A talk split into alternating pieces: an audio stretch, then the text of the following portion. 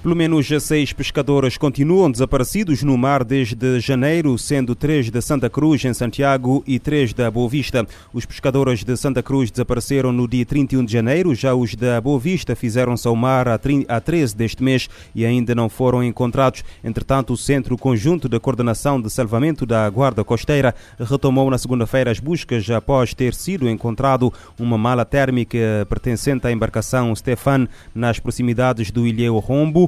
A mala térmica contendo peixe estragado foi encontrada uh, por pescadores da Ilha do Fogo e foi posteriormente reconhecida por familiares como pertencente à embarcação Stefan, uh, que desapareceu quando se saiu da Ilha da Boa Vista com três pescadores a bordo. O Presidente da República manifesta solidariedade para com as famílias dos desaparecidos.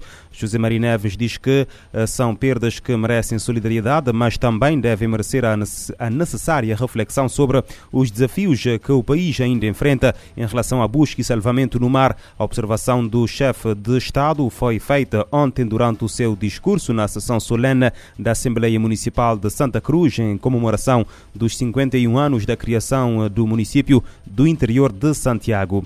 Na Ilha do Fogo, o Ministério Público ordenou a detenção fora de flagrante delito de um homem de 26 anos de idade suspeito de dois crimes de exibicionismo na forma agravada, de acordo com uma nota emitida na tarde desta terça-feira pela Procuradoria-Geral da República. As vítimas são duas crianças do sexo feminino de 6 e 10 anos, sobrinhas do arguído. Eh, presente ao tribunal foram aplicadas as medidas de coação de proibição de contato com as menores e a a apresentação periódica às autoridades a pobreza, a informalidade e o desemprego no seio das famílias criam situações em que as crianças podem ser vítimas de abuso e violência sexual. O alerta é do representante do Fundo das Nações Unidas para a Infância em Cabo Verde, Estevan Ursino, falava esta terça-feira em Forpress, em São Vicente, após visitar o Centro de uh, Prognatismo Juvenil na Ribeira da Craquinha, dirigido pelo Frei Silvino e que trabalha com projetos de educação e ocupação de uh, crianças.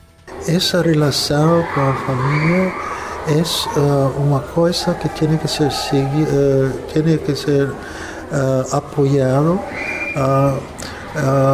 em relação à dinâmica social, trabalhando com os pais os mães, porque no, as crianças vêm de bairros, muitos vêm de bairros pobres, então a, a mãe não, não trabalha. E o pai pode trabalhar, mas trabalha informal. E os recursos necessários para a criança não tem. Então, isso uh, cria situações onde a criança pode ser uh, vítima de abuso e violência sexual. O representante do Unicef em Cabo Verde defende a importância da sensibilização e responsabilização dos pais há um desafio muito grande de trabalhar com o pai e os mães para educar uh, e para explicar uh, que uma criança não é somente uma criança, mas é um ser humano, tem direitos humanos. Então é muito importante que há uma sensibilização do mãe e o pai sobre estes direitos. É uma sensibilização, a responsabilidade do mãe e pai para assegurar que essa criança tem tudo o que necessita para, para desenvolver e, e, e ser um, um, um adulto produtivo na sociedade. O chefe do escritório conjunto do PNUD, UNFPA e Unicef esteve em São Vicente para fazer um diagnóstico da situação das crianças juntamente com o ICA. Hoje estará em Santo Antão com a mesma agenda de trabalhos. As unidades militares russas que sofreram baixas significativas foram eh, obrigadas a recuar para a Bielorrússia e a eh, Rússia para ações de reorganização e reabastecimento. A informação consta de um relatório dos Serviços de Informação do Reino Unido divulgado hoje. De acordo com a informação difundida pelo Ministério da Defesa do Reino Unido, a situação põe em evidência as dificuldades que a Rússia enfrenta para reorganizar as unidades militares em zonas avançadas dentro da Ucrânia. O documento britânico britânico refere que é provável que a Rússia venha a compensar a capacidade de manobra terrestre com ataques intensos de artilharia e uh, com mísseis. Por outro lado, entende que a declaração da Rússia uh, sobre a centralização da ofensiva em Donetsk e Luhansk indica a probabilidade de estar a lutar para manter mais uh, de um eixo de ataque significativo nas negociações que decorrem em Istambul. Kiev apresentou a Moscovo um conjunto de propostas, incluindo a adoção de um estatuto neutro em troca de garantias de segurança para acabar com o conflito. Por sua vez, Moscou diz estar uh, empenhada em reduzir radicalmente a atividade militar perto de Kiev e poderá estar uh, disponível a aceitar a adesão da Ucrânia à União Europeia e se o presidente ucraniano desistir de pertencer da ideia de pertencer à NATO. A Rússia lançou a 24 de fevereiro uma ofensiva militar na Ucrânia que já matou mais de mil civis, incluindo mais de 100 crianças. A guerra provocou a fuga de mais de uh, eh, 10 milhões de pessoas e o Programa Mundial de Alimentos está a levantar fundos com a iniciativa privada para levar ajuda humanitária à Ucrânia. De acordo com a agência da ONU, a guerra tem um impacto ímpar para a segurança alimentar global. A campanha será direcionada a bilionários, empresas e sociedade civil. O anúncio ocorreu na terça-feira na sede do governo do estado da Carolina do Sul, nos Estados Unidos. De acordo com o diretor executivo do PMA, David Beasley, esse é o momento para que cada indivíduo desempenhe seu papel de transformar o mundo. Beasley lembrou que há diversas iniciativas de grandes e pequenas empresas, muitas vezes impulsionadas por funcionários. O representante do PMA acredita que este é apenas o início da crise e será necessário nos preparar para o longo e difícil caminho pela frente.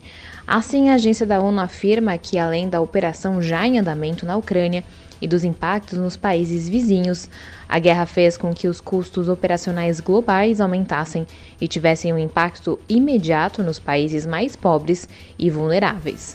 Da ONU News em Nova York, Mayra Lopes. Programa Mundial de Alimentos promove evento com milionários, empresas e sociedade para arrecadar financiamento para ajuda humanitária na Ucrânia. A ONU estima que cerca de 13 milhões de pessoas necessitam de assistência humanitária naquele país, alvo de uma invasão russa. E o Fundo das Nações Unidas para a Infância considera que o novo normal é o regresso das crianças às salas de aula dois anos depois da pandemia, mas 23 países ainda resistem. A Unicef destaca que nessas nações as escolas não foram totalmente reabertas após a pandemia. Com isso, 405 milhões de alunos e alunas ficam fora do ensino. A educação de meninas e meninos em todo o mundo corre o risco de se tornar o grande divisor quando a pandemia da Covid-19 entra pelo terceiro ano. O alerta foi feito pelo Fundo das Nações Unidas para a Infância, UNICEF. A situação deve levar a um grande êxodo escolar quando crianças abandonam o ensino. A diretora executiva do Unicef, Catherine Russell, destaca que mesmo antes da crise de saúde, as crianças mais marginalizadas estavam a ficar para trás. A agência estima que 147 milhões de menores de idade perderam mais de metade das aulas presenciais nos últimos dois anos.